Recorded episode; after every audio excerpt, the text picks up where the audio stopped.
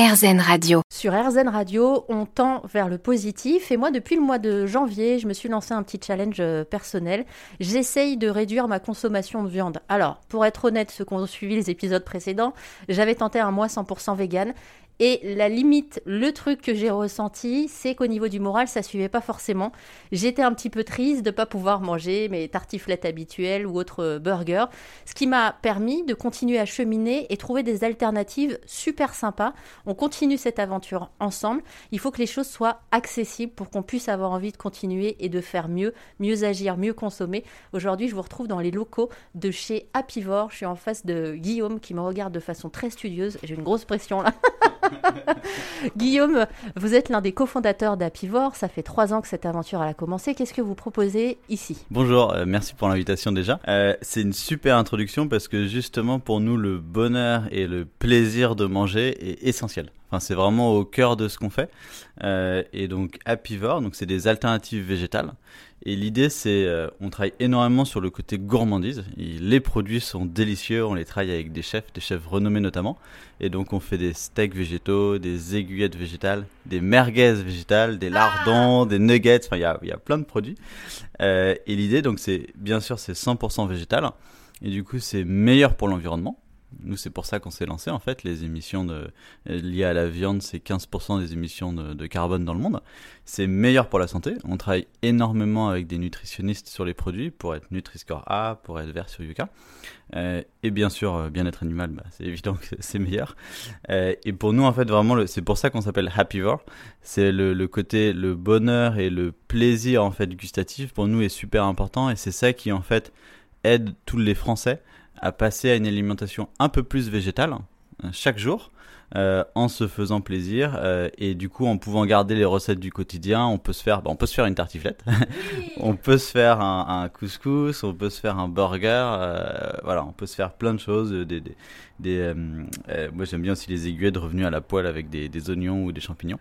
Et voilà donc on peut regarder les on peut garder nos recettes un peu du quotidien mais en passant à du végétal alors c'est vrai qu'aujourd'hui, il y a quand même un peu plus de choix qu'on en avait euh, dans les années 80 ou 90. On, pouvait essayer de temps en temps, puis assez vite on arrêtait parce que c'est un peu bizarre, la, texture, voire même le, goût. Et puis parfois on parle de, choses qui sont végétales, mais finalement on ne sait pas trop ce qu'il y a à l'intérieur. Cette aventure, Guillaume, comment est-ce que vous décidez de la lancer? Ce qui vous donne l'impulsion? C'était il y a trois ans, on cherchait à lancer un projet à impact environnemental avec Cédric, mon associé, parce que c'est un sujet qui nous passionne. Euh, et on s'est rendu compte qu'en fait l'alimentation c'est une grande partie en fait du problème environnemental. Euh, c'est plus de 15%, c'est ce qu'on disait juste avant. Et du coup, il faut absolument faire quelque chose. Et on a découvert en fait euh, à l'étranger des, des, produits végétaux. On s'est dit c'est super intéressant. Par contre, on les trouvait pas bons. et pareil, on a été traumatisé par les steaks végétaux de, de y a 10-20 ans qu'on trouvait vraiment pas bons. Euh, et, du coup, ce qui nous a déclenché euh, voilà, cette idée, c'est de se dire, bah, faisons des produits vraiment qu'on trouve très bons. Euh, et on est vraiment fiers de, faire ces produits. Et on a commencé bah, avec mon associé en cuisine on s'est mis à faire des steaks végétaux. Le premier était pas le meilleur, je le reconnais. Mais en fait, très vite, on s'est amélioré. Et dès qu'on a eu quelque chose qu'on a trouvé intéressant, et ben ça a été le, le déclencheur. En fait, c'est à ce moment-là on avait un, un, petit proto en fait qu'on trouvait très bon en cuisine. Et là, on s'est dit bah boum, euh, on se lance. Euh, et voilà, on s'est lancé. C'était il y a il y a trois ans et aujourd'hui, bah on est on est une soixantaine. On est distribué dans dans dans toutes les grandes enseignes de grande distribution et dans pas mal de restos. Euh, pour nous, c'est super important les restos parce que c'est là où en fait on se rend compte que bah, chez PNY, chez Camion qui fume, chez Pokawa, enfin toutes ces enseignes un peu quali quand même, et ben on retrouve euh, maintenant du végétal. Et pour avoir testé, parce que je savais pas en venant ici qu'en fait j'avais déjà testé vos produits justement grâce à l'un de ces restaurants, c'est bluffant. Euh, c'est limite euh, meilleur que les, vrais steaks en fait. Il y a vraiment quelque chose, vous avez pris le soin de travailler et c'est effectivement ça qui parle parce que parfois on va dans certains magasins et puis on est un peu dépassé sur euh, le choix qu'on va avoir à faire donc autant les tester.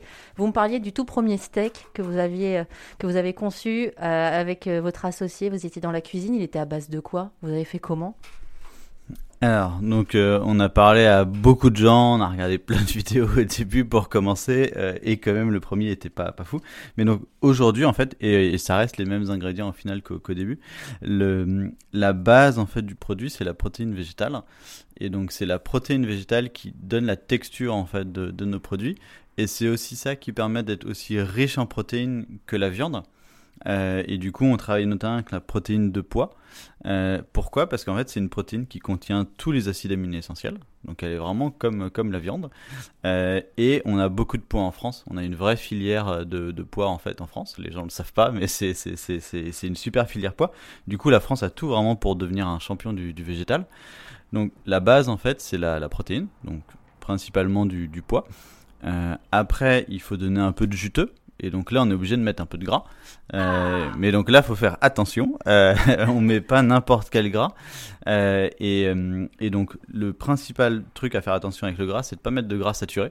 Donc du beurre par exemple ou d'huile de coco tout ça parce que parce qu'en fait c'est ça qui donne c'est le mauvais gras c'est vraiment le gras qu'on a du mal à dépenser et c'est le gras qui, qui, peut causer des maladies du coup on, on, utilise des huiles faibles en gras saturé donc ça va être du colza c'est de l'huile d'olive de l'huile de tournesol euh, donc on utilise ces huiles-là.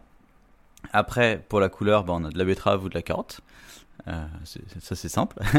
euh, et parce qu'en fait, ce qui est top avec la betterave, typiquement on l'utilise pour le steak, c'est que à cru du coup c'est rouge un peu saignant comme un steak, mais quand ça cuit, ça brunit comme un steak. Du coup, on arrive à faire des steaks euh, à point ou saignant, enfin un peu comme, comme on veut.